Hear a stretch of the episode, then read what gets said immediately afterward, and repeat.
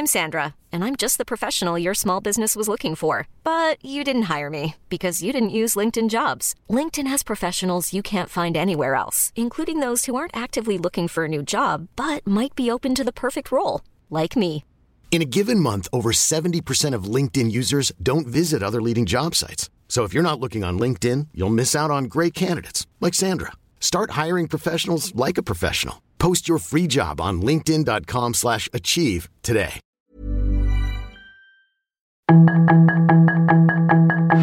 Tarde a tarde, lo que necesitas saber de forma ligera con un tono accesible. Solórzano, el referente informativo.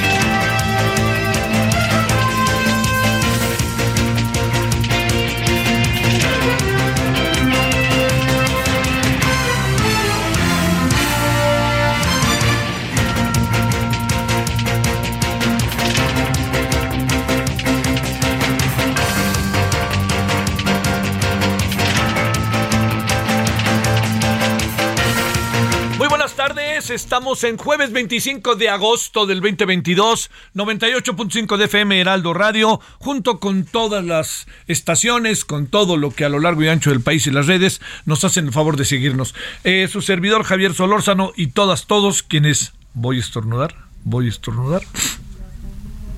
No, ¿sí? Perdón.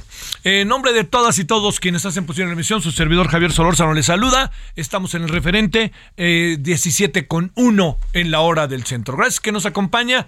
Es una tarde entre que, seguramente puede llover hacia la noche, pero ha sido una tarde en donde, ya ve, propio de estos medios cielo aborregado y luego deja de estarlo, se abre, en fin, etcétera, etcétera.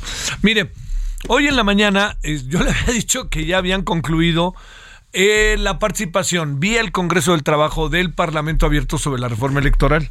Pues bueno, todos fuimos engañados, si lo digo juguetonamente. Porque ayer a la noche me dijeron, oye, hay un nuevo debate eh, de Parlamento Abierto vía el canal del Congreso por Zoom y este hay que entrar. Y por supuesto que le entramos. Eh, debo decirle que el debate fue sobre la reforma electoral, obviamente, pero sabe que sobre los sistemas electorales, pero lo voy a decir dónde estuvo una de las claves. Todos han sido muy interesantes e importantes. No, no, no, por favor, no. Yo, yo ahorita le voy, a, le voy a dar una conclusión, si a usted le parece, de lo que yo he visto, ¿no? No quiere decir que, que acá esté la neta, sino lo que yo he visto de lo que puede pasar y de lo que se puede hacer con la reforma electoral después de todo lo que hemos visto. O sea, yo, usted dirá, bueno, ¿por qué esta cosa de la reforma electoral? Es un planteamiento que hace el presidente. El presidente, generalmente los planteamientos de reformas electorales, ¿de dónde vienen? Pues de la oposición después de un proceso electoral, ¿no? Oigan, ta, ta, ta, ta. Pero en este caso es el presidente quien dijo, así como se los cuento, ahí les voy, y esto es lo que yo les pido atentamente, que este, que, bueno, no sé si atentamente o no, pero que lo consideren.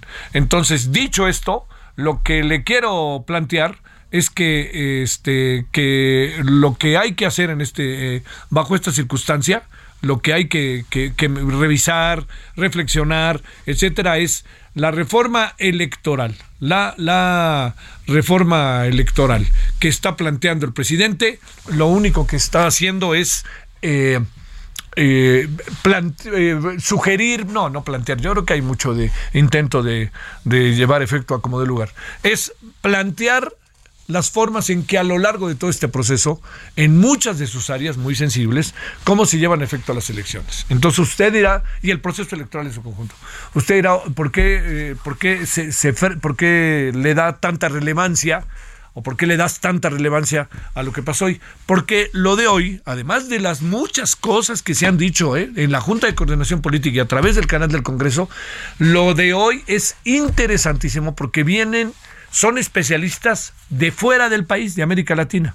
Entonces lo hicimos vía Zoom y las personas que estaban en el Zoom, ahí le van las nacionalidades, gente que tiene experiencia en Argentina de primer orden, en Chile de primer orden, en Colombia de primer orden, en Panamá, Honduras y en México, esto, le, digo, todo esto que le estoy este, planteando nos dio una riqueza de la reunión verdaderamente importante.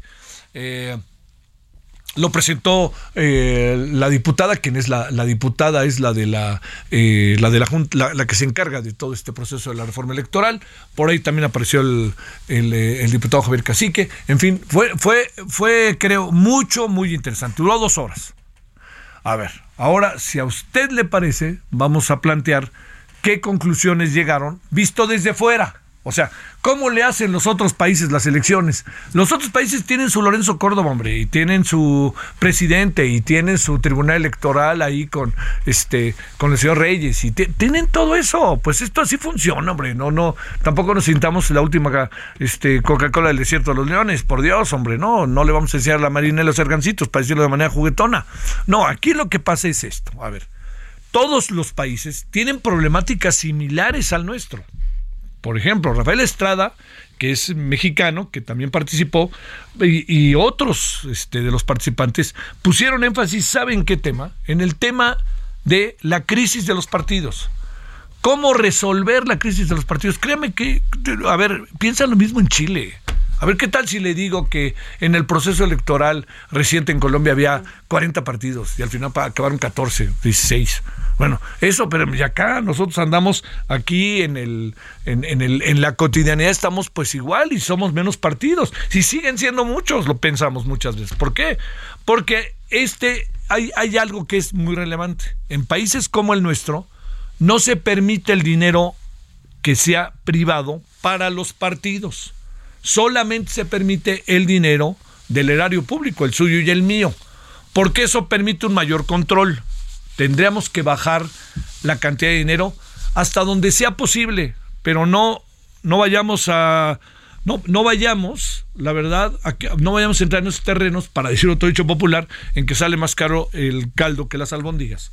Entonces, ¿qué es lo que dicen estos especialistas de las nacionalidades a las que me he referido en la reunión de hoy. Vale la pena detenerse. Uno, una de las cuestiones más relevantes para el desarrollo de los procesos electorales, ojo, reojo y requeteojo, en todos hay coincidencia, es que los institutos u organismos electorales que se encargan de organizar estos procesos sean autónomos o sea, no solamente es la mirada que tenemos acá adentro, no Argentina, Uruguay, este Chile, Uruguay también, por cierto, ¿eh? Chile, este eh, Colombia son autónomos. Ellos se manejan con autonomía. Y entonces pasa algo en donde en México en algunas cosas, créame que sí vamos mano. Quien organiza el proceso electoral en México, perdón, quien lo instrumenta, somos los ciudadanos. Usted se apellida le dicen, a ver, vamos a insacular, quiere decir, vamos a seleccionar. Los que deben de participar en las elecciones para el 2024 deben estar sus apellidos en la letra G, perdón, G y S. Entonces, yo me llamo Román García, de hablar, usted puede ser insaculado. A lo mejor a la G de García no le toca, pero le toca a García su hermano. Me toca a mí ese. Entonces yo soy Solórzano. Entonces resulta que sale Solórzano, pero a lo mejor al Solórzano que le toque es a mí. Pero a lo mejor al Solórzano que le toca es uno que ni es mi pariente. ¿Me entiende? Pues se apida como yo. Y no, o yo como él. Entonces, eso que hacemos, y entonces los ciudadanos nos, ah, somos los que nos encargamos de instrumentar la elección, de poner las casillas, de contar los votos, etcétera. Eso es algo que es, créame, sumamente considerado por con quien hoy platicamos sobre el tema. Bueno, otros de los asuntos que me parece relevante que se vieron el día de hoy. ¿Deben desaparecer los institutos electorales, los OPLES, de los estados o no? Bueno, ahí también hay coincidencia. No deben desaparecer. Esto le dice a usted mucho de lo que hay coincidencias. ¿Qué es lo que hace diferente? Hay algunas cuestiones que se mueven en terrenos en donde esto está en otra dimensión. Una de las dimensiones, una de las dimensiones, tiene que ver con que son países en donde hay segunda vuelta. Son países en donde hay elecciones para vicepresidente o presidenta, como lo vimos recientemente en Colombia. Y son países en donde al cambiar el régimen, en algunos casos se está debatiendo una nueva constitución, como es el caso de Chile, que eso lo verán el 4 de septiembre. Entonces, dicho de otra manera, todos los países, de alguna u otra manera, tienen sus particularidades, pero las esencias en, para América Latina acaban siendo las mismas. Acaba siendo todo lo que puede ser parte de un proceso electoral que tiene que ver con democracia representativa, que tiene que ver con partidos políticos, que tiene que ver con institutos que organizan las elecciones, que tiene que ver con el dinero, que tiene que ver con toda una serie de cosas. Entonces, por eso lo de hoy, por eso lo de hoy me pareció tan importante, porque lo de hoy, que esto no creo que sea este que pueda pasar por alto, lo de hoy es importante para entender que los referentes que tenemos en relación a los procesos electorales mexicanos en América Latina tienen más coincidencias que diferencias. Entonces, cerramos para que usted vea. Esto va a seguir unos días más. La disyuntiva ante la que estamos respecto a la reforma electoral es la siguiente. A ver, ¿aceptamos seguir como estamos o no? Segundo, aceptamos la reforma electoral del presidente, que seguramente el presidente cuando entre en los terrenos del toma y daca va a decir, como la reforma eléctrica, aquí no se le quita ni una coma. Si no se le quita ni una coma, va a pasar lo mismo que con la reforma eléctrica. Va a acabar el presidente creando un discurso propagandístico, vea, no quieren cambiar, quieren gastar, etcétera, y punto. Pero no se va a aprobar. ¿Y qué pasó con la reforma eléctrica? Ahí están los traidores a la nación. No creo que el discurso sea eso. No es razonable si se pone a pensar usted. ¿Por qué? Porque negociación que existe en cualquier proceso significa ceder.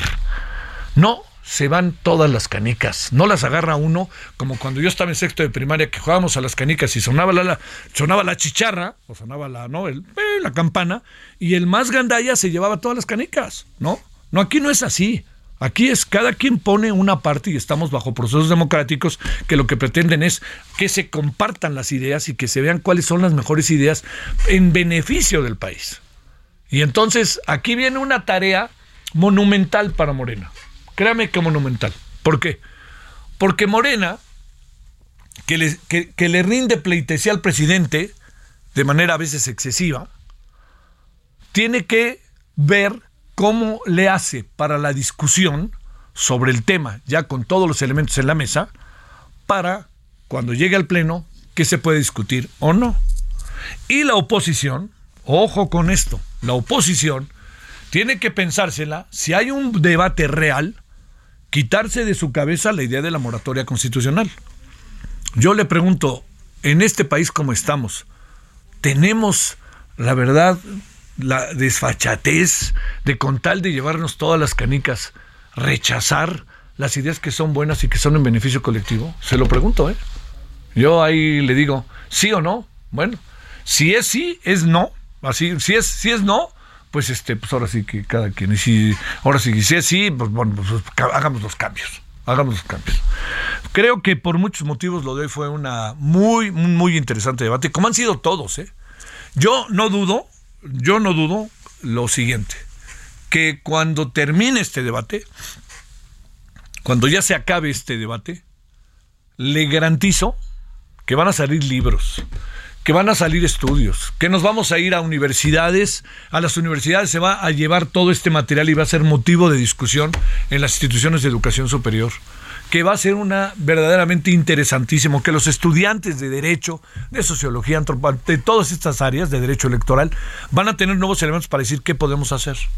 Entonces, hay muchas disyuntivas. ¿Se está dispuesto a, negociar, a, dialogar más que otra cosa? Sí o no, para cambiar y hacer perfectible la reforma que plantea el presidente. Segundo, la vamos a rechazar porque es del presidente. Tercero, la vamos a aceptar porque es del presidente. La clave está, la constante es, después de haber escuchado a lo largo de 10, 12 sesiones de los foros, créame, su servidor plantea que es un material de una riqueza formidable y que estamos en posibilidad realmente de discutir asuntos que quizás no sean transformadores del todo, pero que a partir de 2024 sí entremos en procesos de transformación. Pero eso sí, no podemos elegir a los consejeros casi que a través de una tómbola o por quién votas. tenemos que elegir a nuestros mejores hombres y mujeres en esas áreas para que conserven la confianza. Y hay hombres y mujeres de diferentes partidos, de diferentes circunstancias, de diferentes instituciones de educación superior que han hecho un gran trabajo que pueden ser, la verdad, puntos esenciales para llevar a cabo todo este proceso. Y sobre todo, hay que pensar qué cosas sí podemos hacer. Por ejemplo, un asunto que llamó la atención, se insistió mucho en él, es que en casi en toda América Latina los ministros de culto, de culto tienen derecho, tienen derecho, tienen derechos políticos. Aquí yo le planteo, si los ministros de culto tienen derechos, ¿por qué en México todavía no? Siendo que incluso hay recomendaciones por parte de la de los organismos internacionales, desde la ONU pasando por la OEA. Bueno, todo esto pensémoslo, está a la mano. Yo creo que las personas que van a hacer el resumen de todo esto se van a volver locas, pero va a ser interesantísimo su locura, porque todo lo que se ha dicho en el Parlamento Abierto sobre la reforma electoral sirve, verdaderamente que sirve para que las cosas puedan ser auténticamente, este, puedan tener nuevos diseños de muchas áreas, para que las cosas puedan ir cambiando para bien. Insisto, una reforma electoral de gran calado como la que propone el presidente no pareciera tener más que consenso, tiempo para ello y sobre todo yo creo que ya se vio que no va, no, no, no es que no vaya por ahí, pero hay una parte que no va por ahí y para ello tendríamos que cambiarla. ¿Estaría dispuesto a cambiar el presidente o no? Morena estaría dispuesto a tratar de convencer al presidente a pesar de su lealtad y a veces de su sumisión o no. Estamos en eso. Bueno, estuvo bien lo de la mañana, ¿eh? Ojalá lo haya visto ayer en el canal del Congreso. Eh, es tema, es tema. ¿Sabe por qué? Ya nomás para cerrar.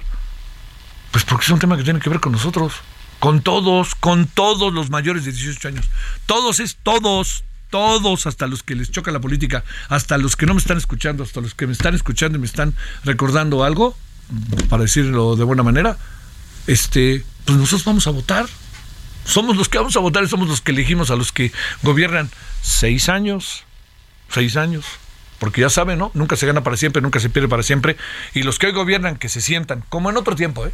que se sienten reyes por un tiempo, son reyes por seis años. Y después, adiós Nicanor, vienen otros. Esa es la ley de la democracia. Bueno, 17 con 17 en la del centro. Solórzano, el referente informativo.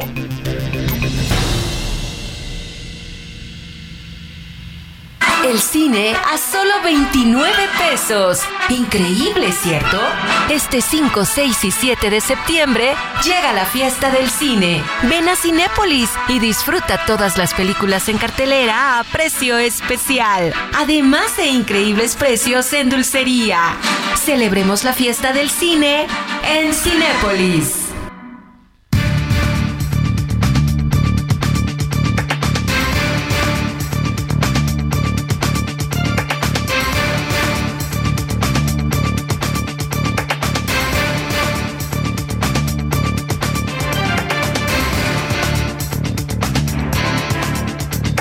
Vámonos eh, con enorme gusto. Sigue por allá en el país amazónico. Querido Dejan, ¿quién te entiende? Hace menos de tres meses estabas en medio del total frío y ahora ya estamos allá en Río de Janeiro, en Brasil. ¿Cómo has estado, Dejan? Sí, muchísimas gracias por brindarme otra vez la, oportunidad de conversar. Pues muy bien, enos aquí en un congreso de los latinoamericanistas en, ah. en, la Universidad del Estado de Río de Janeiro, Javier. Ah, mira, la conozco. Oye, este, antes de que hablemos de cosas muy serias, este, ¿qué tal estuvo el juego anoche? Sí, muy entretenido. La semifinal de la Copa, este Maracaná casi lleno un buen partido, cuatro goles, eh, el empate entre Corintias y Fluminense. Ándale, bueno, este, qué, qué envidia además, este, cómo se goza el fútbol en Brasil en la tribuna, ¿verdad? Sí, es increíble, ¿no? si algo nunca perderán es esta, esta pasión futbolera. Sí. A ver, eh, planteémonos, este, hoy hay varias eh, preguntas que se hacen a seis meses de la, eh, de la invasión rusa a Crimea, a, este, a Ucrania. ¿En, ¿En, qué estamos? Eh? eh Javier, eh, mira, nosotros incluso en, en, las, en los primeros análisis que hemos hecho de esta terrible y trágica guerra, de 2022, habíamos anunciado que, que, muy probablemente esto será simultáneamente la expresión y el resultado de dinámicas de más largo plazo y que han colocado a Ucrania en el centro de, proyectos geopolíticos y eh, geoeconómicos eh, totalmente rivalizados. ¿no? Por un lado, eh, la dupla occidental de la OTAN y la Unión Europea deseosos y con cierta claridad de extender el dominio estratégico de Estados Unidos y de plegar de alguna manera a Ucrania a la arquitectura de los modelos del capitalismo liberal de la Unión Europea. Y por el otro, pues los intentos de Kremlin de restablecer una esfera de influencia eh, en su famosísimo cinturón exterior más, más próximo. Eh, a los 180 y tantos días del inicio de esta guerra tenemos un impasse allá en el frente militar. Eh, las noticias de hoy son que se recrudecen los combates en las zonas de Donbass, Kharkov y Nikolaev. Eh, otra noticia es que nuevamente está en función la más grande termonuclear de Europa en Zaporozhye y que Putin ya firmó un documento de requerir eh, al menos 137 mil soldados nuevos para seguir combatiendo. Por otro lado, la reacción del Occidente con un paquete nuevo de ayuda monetaria son 3 mil millones de dólares que en esta ocasión Estados Unidos tiene destinado para el ejército ruso, eh, perdón, para el ejército ucraniano, para eh, armas, eh, adiestramiento y equipamiento. Y por otro lado, pues muchas preguntas, Javier, ¿hasta dónde terminará esto o qué es lo que tiene que suceder más para que esta guerra termine. Y yo te planteo eh, unas eh, cuantas preguntas y unos cuantos posibles escenarios. Eh, ¿Qué es lo que el Occidente le puede ofrecer a Kremlin para que se detenga en su conquista territorial de Ucrania? ¿Qué es lo que puede hacer Ucrania para que a través de una contraofensiva recupere lo perdido? ¿No? ¿Y qué es lo que finalmente quieren chinos, rusos y estadounidenses para el resto del mundo. Seguir fabricando conflictos artificiales para aprovechar la desestabilización y la paz mundial a costa de detrimento de las economías nacionales de otros pueblos. Recuerdo que Olaf Scholz, el canciller alemán, diariamente se dirige a los ciudadanos alemanes preparándolos a que en unos cuantos meses se empiecen a contar con que se van a bañar con agua fría. Viene el invierno, Javier, y ese invierno será muy duro, no solo en Ucrania, sino también en Europa. Dejan Mihailovic, te mando un saludo y te agradezco mucho que hayas estado con nosotros de nuevo. Gracias, Dejan. muchísimas gracias a ti como siempre y en otra ocasión comentaremos la muerte de Daria Dugina, este, ah, porque también fue un evento de, que dejó mucho de qué hablar. A ver, si nos dices en breve, porque en buena medida lo ha reivindicado una especie de ejército anti-Putin al interior de Rusia. Hay una breve referencia para que más o menos tengamos una idea. Sí, por supuesto. Pues lo único que sabemos hasta el momento es que Daria Dugina fue víctima de un atentado de coche bomba que es muy probable que esto, eh, el verdadero objetivo fue su papá, eh, el famoso geopolitólogo y teórico ruso muy cercano a la cúpula de Kremlin, Alexander Dugin, eh, Moscú acusó a una ciudadana ucraniana de perpetrar, este, este, atentado.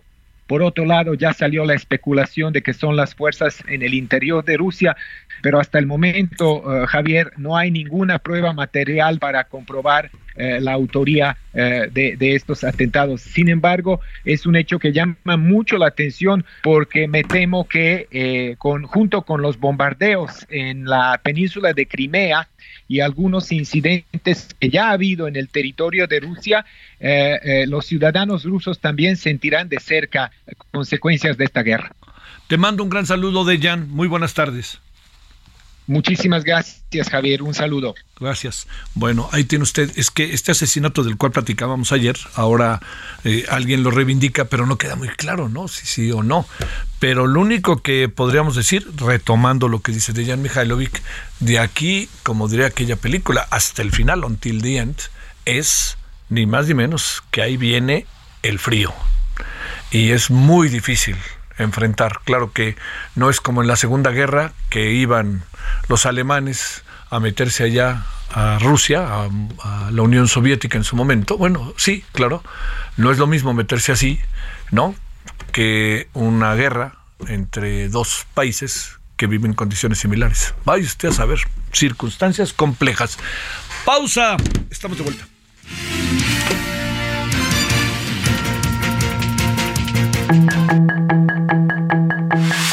Referente informativo regresa luego de una pausa.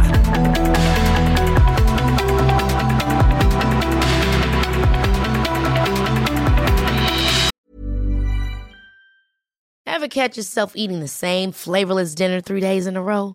Dreaming of something better? Well, HelloFresh is your guilt-free dream come true, baby. It's me, Kiki Palmer. Let's wake up those taste buds with hot, juicy pecan crusted chicken or garlic butter shrimp scampi. Mm. Hello Fresh. Stop dreaming of all the delicious possibilities and dig in at HelloFresh.com. Let's get this dinner party started.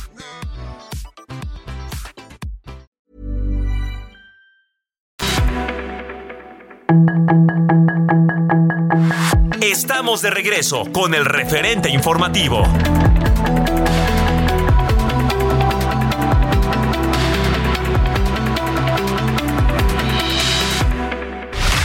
En el referente informativo le presentamos información relevante. Rescate de mineros en Sabinas, Coahuila, tardaría 11 meses con el plan B del gobierno. Enfrentamiento entre narcos en Michoacán deja 5 detenidos. Sergio N., presunto agresor de los Raquel Padilla, fue liberado. Santiago Krill negociará con los diputados para ser el nuevo presidente de la Cámara. Pandemia de COVID-19 es el siniestro más caro que han enfrentado las aseguradoras mexicanas. Cubrebocas será opcional en las escuelas de Nuevo León. Útiles escolares suben 20% costo por inflación. Alimentos registran un aumento del 14.50% en la primera quincena de agosto. Sin ocupar entre 5 a 6 millones de vacantes en México.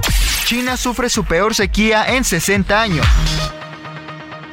En Soriana, compra uno y lleve el segundo al 70% de descuento en toda la medicina ética y en incontinencia Dipend y Diapro. Sí, aprovecha el segundo al 70% de descuento en medicina ética y en incontinencia Dipend y Diapro. Soriana, la de todos los mexicanos. Solo 25 de agosto, excepto Nodrim y genéricos. Aplica restricciones.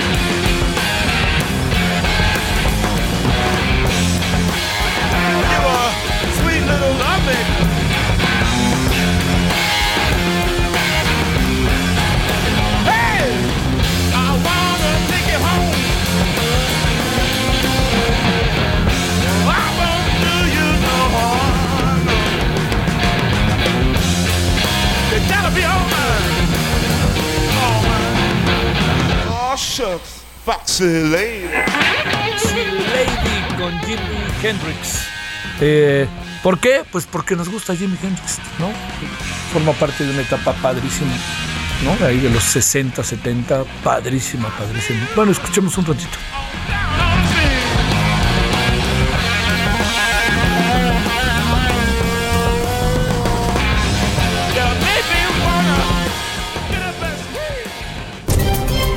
Solórzano, el referente informativo.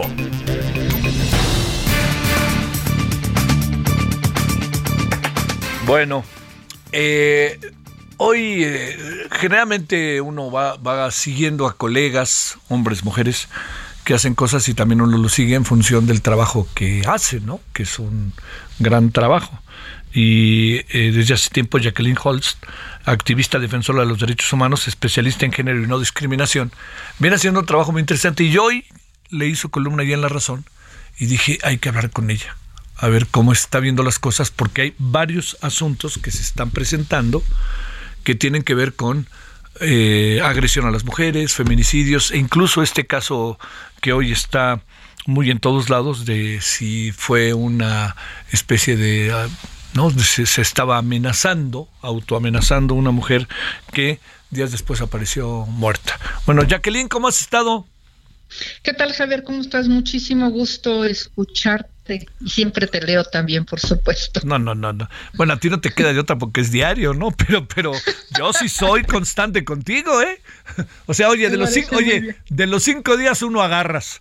Me parece muy bien. Oye, qué bueno, Jacqueline, leía hoy, pero no solo hoy, sino en otras ocasiones, que eh, todo esto, el, todo esto que tú ves de la Comisión Nacional de Derechos Humanos, respecto a varios temas, ¿no? Que tienen que ver con desde los trabajadores, ¿no? Que este eh, hasta también el tema de feminicidios. A ver, ¿por qué no reflexionamos sobre eso y dinos cómo lo ves, incluso desde tu carácter de activista defensora de derechos humanos, especialista en género y no discriminación? Pues mira, lo que estoy viendo es que, eh, por un lado, las mujeres y el contexto social cada vez más denuncia los temas de violencia en contra de las mujeres, lo cual está bien y me parece que eso es lo que queremos. Desafortunadamente el acceso a la justicia no se alcanza, no se logra. Seguimos viendo una, una serie de sesgos machistas al criticar y al evaluar y al canalizar alguna violencia, ¿no? Pareciera que siempre eh, se quiere estar buscando en dónde estuvo la responsabilidad de la mujer que se puso en esa situación para que el violentador abusara de ella, ¿no? Entonces, bueno, indiscutiblemente seguimos teniendo estas partes machistas en la sociedad, pero lo que no se puede aguantar es que se tenga en la impartición de justicia. Creo que los casos de eh, que hemos visto en, en este último año, una y otra vez, vemos cómo ellas no alcanzan la justicia y en este sentido, pues quienes nos tienen que acompañar, pues principalmente son las comisiones de derechos humanos o el Consejo para eh, prevenir y eliminar la discriminación, ya sea el de la Ciudad de México, el COPRED o CONAPRED, son a quien les toca acompañar. Y la verdad es que eh, en el caso de la Comisión Nacional de Derechos Humanos, pues yo la he visto muy alejada de este compromiso, porque además, pues este compromiso toca eh, pues al gobierno, ¿no? Sí. Claro, que eso es algo importante y es donde la comisión debería de eh, meter el acelerador. ¿Qué, ¿Qué, supones que en este sentido y otros le ha pasado a la actual Comisión Nacional de los Derechos Humanos, Jacqueline? Pues mira, para mí es muy fácil y lo dije desde el día uno. Ajá. El proceso de elección de la actual eh, presidenta de la Comisión Nacional de Derechos Humanos estuvo trastocado.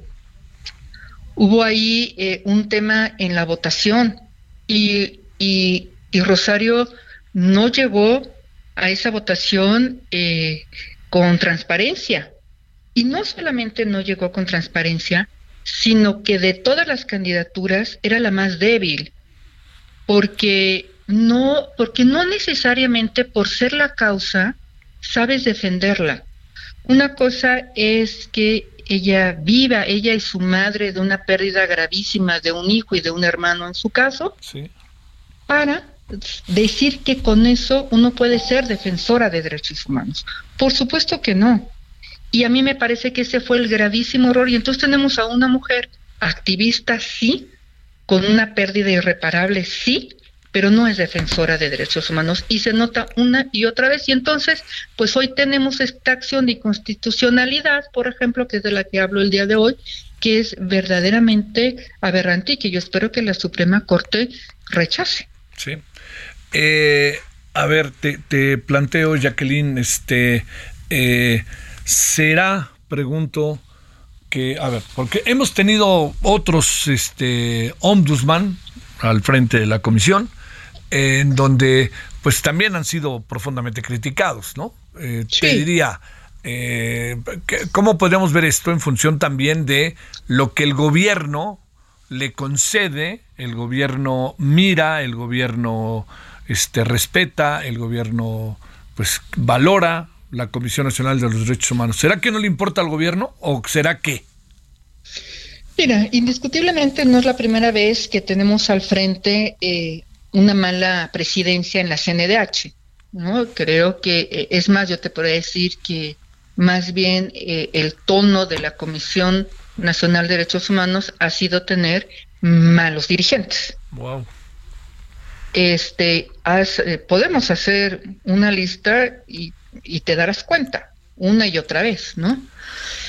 Porque yo creo, yo creo que por un lado sí importa, Importa mucho lo que la Comisión Nacional de Derechos Humanos diga y por eso en este proceso de elección en el Senado y en los anteriores se ha manipulado para que quede alguien que garantice medianamente que no va a golpear eh, pues al gobierno, porque el gobierno es el garante del derecho, ¿no? Y entonces las comisiones, la función principal de las comisiones es pues hacer que se cumpla y cuando no se cumpla decirlo. Y eso hace quedar a veces mal eh, pues al gobierno y a los gobiernos no, no, solamente federales. Esto mismo pasa también en algunos gobiernos locales. Y entonces pues ponen a alguien a mozo. Oye, este, eh, y a ver, ¿dónde, ¿hacia dónde dirigimos entonces el asunto? Porque la presidenta de la comisión duró un rato ahí, ¿eh? No, no, es, dura un rato, son dos años. No solamente dura un rato, sino que se puede reelegir todavía. Claro, transeccional, ¿no? Este, Exactamente. ¿qué, qué, se puede hacer, digamos? No, no, porque además, la verdad lo digo, este, con respeto, porque conocí muy bien a su mamá. Eh, no, no se ve avance, oye, no se ve así como que tengamos la presencia de la comisión. Mira, todo este tema de los feminicidios sería tan importante, ¿no? Tenerlo, tenerlo bien agarrado la comisión, pero no lo tiene. No lo tiene, ha sido verdaderamente ausente. Mira, y yo te quiero decir que yo he participado en algunos foros que Rosario ha invitado porque yo soy de esas que cree que no hay que hacer vacíos, sino que hay que llenarlos, ¿no? Pues yo y hay que ir a decir las cosas, ¿no? Y hay que decirlas. Yo he estado ahí cuando ella me ha invitado, que no sé si, si me vuelva a invitar después de este artículo, pero bueno, yo he estado ahí, pues. A ver, ¿yo qué creo? Creo que lo primero que tenemos que garantizar ahorita es que el Consejo de la Comisión de Derechos Humanos sea un consejo fuerte y que cada vez que sale alguien y hay un lugar para eh, consejero o consejera de la Comisión Nacional de Derechos Humanos, realmente sea un proceso fuerte, porque desde adentro se puede hacer mucho y se puede empujar desde ahí, ¿no? Eh, y por otro lado, me parece que lo que están haciendo las organizaciones de la sociedad civil es muy bueno, es decir, estar señale y señale y señale y señale para que ahora se le llame a comparecer. Se le está llamando ya a comparecer a Rosario. El Senado dijo que sí. Ojalá sí sea cierto y no luego digan que decidieron que sí, pero en cortito, o dijeron que sí, pero que siempre no porque ella tiene que rendir cuentas y tiene que rendir cuentas como cualquier persona servidora pública, ¿eh? Sí. Además, no solamente es un tema de que no estemos muy a favor del trabajo que ha hecho, sino que tiene que rendir cuentas. Yo esperaría que lo hiciera y que pudiéramos evidenciar pues verdaderamente si lo está haciendo bien o lo está haciendo mal y entonces cambiáramos el camino. Si no lo si no lo cambiamos ahorita, vamos a tener por lo menos, ¿no? Otros eh, añitos más de estar con ella y creo que no no le va a ir bien a México, pues. Y si mm. queremos que le vaya bien a México, nos tiene que ir muy bien con el acceso sin discriminación, sin prejuicios a los derechos humanos. Fíjate, y es que la otra, Jacqueline, que también es muy inquietante, es que cada vez ahora que tenemos comparecencias, que es tan importante tenerlas, escucharlos, las hacen en comités cerrados o las postergan y las postergan y no se abre el debate que es tan necesario en un país como el nuestro, como es el debate sistemático y regular de los derechos humanos. Claro, y tú dijeras, este, bueno, este, no tenemos vacíos en el tema de, eh, de derechos humanos, tenemos el tema de periodistas asesinados, ¿no? De periodistas, hombres, mujeres asesinados, el tema de personas migrantes, ¿no? El tema de racismo, por supuesto todo el tema de mujeres, y eso solamente por señalarte algunos de las violencias eh, que vivimos en este país. Necesitamos que sea abierto y sobre todo yo sí creo que ha jugado un papel que a mí me ha gustado últimamente de la Suprema Corte. Yo no sé tú cómo lo veas, pero a mí algunas cosas que ha hecho la Suprema Corte me han gustado. Yo creo que quien puede meter también la cuña aquí de manera muy fuerte y muy clara en relación a la CNDH es la Suprema Corte. Sí. Jacqueline, te mando un gran saludo y ahí nos veremos en las páginas. Igualmente, querido. Hasta luego. Buen día. Gracias, Jacqueline Holtz, quien es activista defensora de los derechos humanos, especialista en género y no discriminación. La CNDH confunde el derecho al trabajo con un puesto para servir al pueblo. Ojo con eso, lo dice alguien que está ahí y viendo, y de repente se nos olvida la gestión de la CNDH, que yo sí le digo, este, ha sido sistemáticamente cuestionada, ¿eh? la verdad, la verdad, la verdad. Vámonos a las 17:45 en la hora del centro. Solórzano, el referente informativo.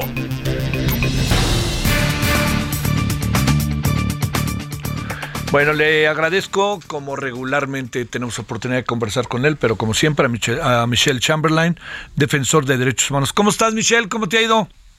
¿Qué tal, Javier? Buenas tardes. Gusto en saludarte. Oye, eh, nos llamó la atención profundamente un seminario o un debate o una discusión eh, que tiene que ver con un grupo de personas, a cinco años de la Ley General en materia de desaparición de personas, con un grupo de interesantes personajes, cinco, en que se llevó un debate allá en la Facultad de Ciencias Sociales de la Universidad Autónoma de Coahuila, en Saltillo, en la capital. A ver, ¿de dónde sale? ¿Qué conclusiones? ¿En qué estamos ahí parados a cinco años de esto, que es una ley general que de repente, como pasa en el país, las leyes son muy buenas, pero la aplicación de las mismas nos hacen dudar?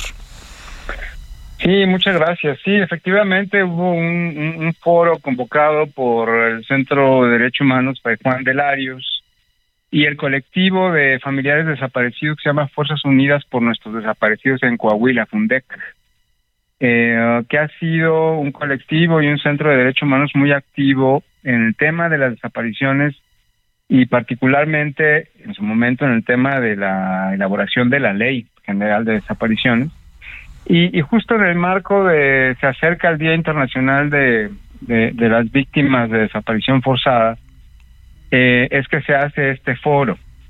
Y efectivamente invitaron al actual eh, eh, presidente del Grupo de Trabajo de Desapariciones de, de la ONU, Luciano Hassan, que él también fue en su momento miembro del Comité de Desapariciones cuando revisó el primer informe del gobierno en 2015 eh, um, sobre la situación en México. Entonces conoce como nadie a nivel internacional lo que pasa en México. También estuvo Luz Marina Monzón, y es la comisionada de búsqueda de Colombia. Eh, en el marco de la Jurisdicción Especial por la Paz se creó esta comisión de búsqueda que a diferencia de la de México busca desaparecidos de un periodo determinado, este, y en México pues seguimos buscando a los de hoy, ¿no? Estuvo Alicia de los Ríos, que ella representa el Comité de Madres de, Desaparecidos Políticos de Chihuahua, de, desaparecidos de la Guerra Sucia, eh, um, y bueno, gente del Centro de Derechos Humanos Bartolomé de las Casas y, a mí me, me, invitaron a moderar el, el foro. Y efectivamente el tema es cuáles cuáles son los logros, las luces después de cinco años eh, de la ley y qué es lo que nos falta, eh, que es algo es una es una revisión obligada porque si bien hay avances se reconoce y son avances eh, que fueron empujados fundamentalmente por los colectivos de familiares desaparecidos, todavía no tenemos, eh, no logramos eh, las demandas y, que esperaban las familias en su momento, que es básicamente encontrar a los desaparecidos y que ya no haya más desapariciones. Desafortunadamente son dos temas que siguen ocurriendo y, algo tenemos que hacer, ¿no? Entonces en eso en eso versaba el foro un poco.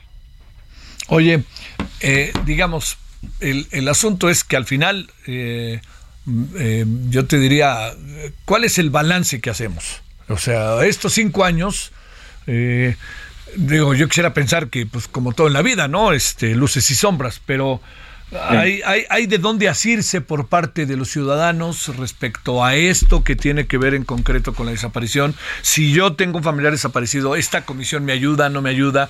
Eso es lo que al final uno quisiera, ¿no? Claro. Bueno, en realidad lo que uno quisiera al final es que no hubiera desaparición. claro, tienes toda la razón, sí. Sí, claro. Eh, eh, sí, mira, yo creo que es importante reconocer los avances y, y ya lo que resaltaba Luciano Hassan, el, presidente del grupo de trabajo, creo que es muy importante, es eh, el principal avance es una sociedad civil vibrante en el tema una organización de colectivos de familiares que es importante reconocer y, fortalecer en, todo su sentido, ¿no? Porque son los que llevaron esto a la ley y a contrapelo de lo que querían los gobernantes en su momento y, yo creo, sostengo que incluso el gobierno actual eh, no le gusta mucho este andamiaje de las víctimas, ¿no? Eh, um, hay una ley que reconoce un delito de manera mucho más amplia, se crea una Comisión Nacional de Búsqueda, sí, y esos son logros importantes que hay que reconocer, porque son logros sobre todo de las familias, ¿no?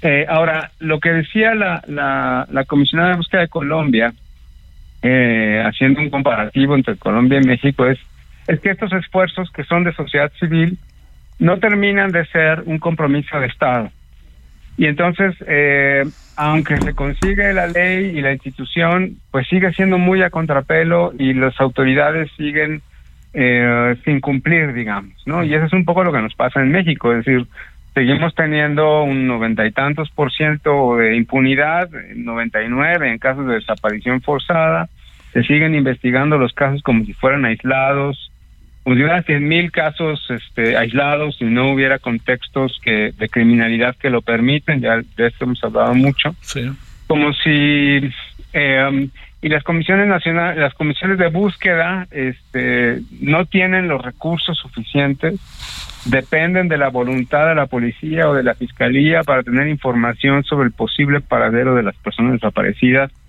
eh, y no no no tienen eh, el capital humano suficiente para para el tamaño de la tragedia que tenemos ¿no? sí sí sí, oye a ver ahí ahí para te para eh, meter ahí un asunto y vayamos cerrando.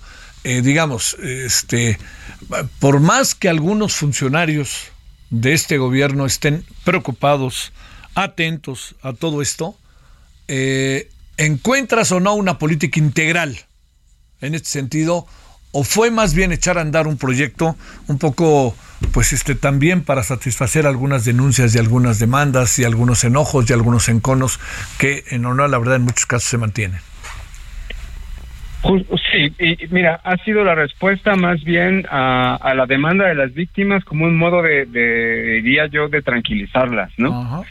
No, no hay una coordinación de Estado para que esto funcione en términos de la búsqueda de los desaparecidos. Mira, en términos simplemente de la identificación de cuerpos que están acumulados en los CEMEFOS, ¿no? Este, ya no llegas a ir a buscarlos, ya los tienen ahí ah. y según el recuento último eh, son como 52 mil, ¿no? Ahí está más de la mitad de los que se reportan como aún desaparecidos, ¿no? Eh, a nivel de justicia, pues eh, pues no hay no hay avances la fiscalía sigue actuando de la misma manera. Los fiscales son actúan no solamente la fiscalía general la fiscalía de los estados fundamentalmente. Actúan eh, sin ningún resultado y sin y sin y sin, sin atender la problemática de, de fondo no este hay muy hay 35 sentencias a nivel federal versus 100 mil desaparecidos no este entonces no no hay eh, esta coordinación ni para la justicia ni para la ni para la localización de los desaparecidos y aunque era un tema cuando en 2018 esto no ha sido no ha sido retomado. Michelle Chamberlain, te mando un saludo y qué bueno que hicieron esto. Fue el 24 de agosto. ¿Mucha gente fue o no?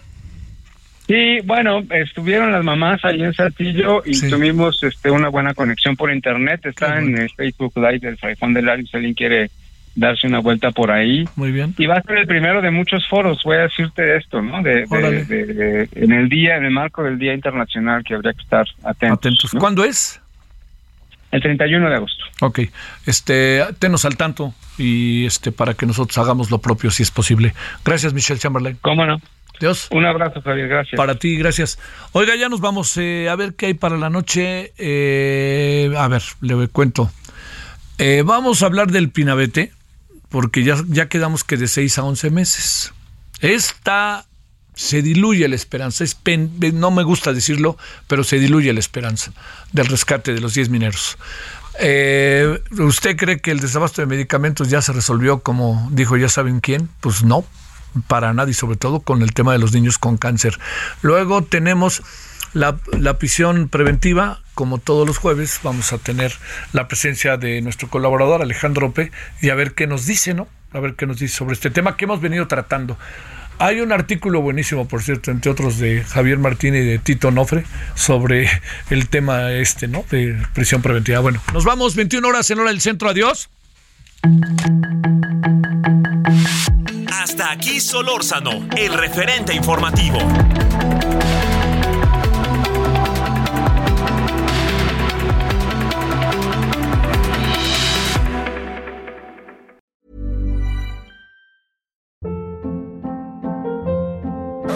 Hold up. What was that? Boring. No flavor. That was as bad as those leftovers you ate all week. Kiki Palmer here, and it's time to say hello to something fresh and guilt-free. Hello Fresh. Jazz up dinner with pecan-crusted chicken or garlic butter shrimp scampi. Now that's music to my mouth. Hello Fresh. Let's get this dinner party started. Discover all the delicious possibilities at hellofresh.com.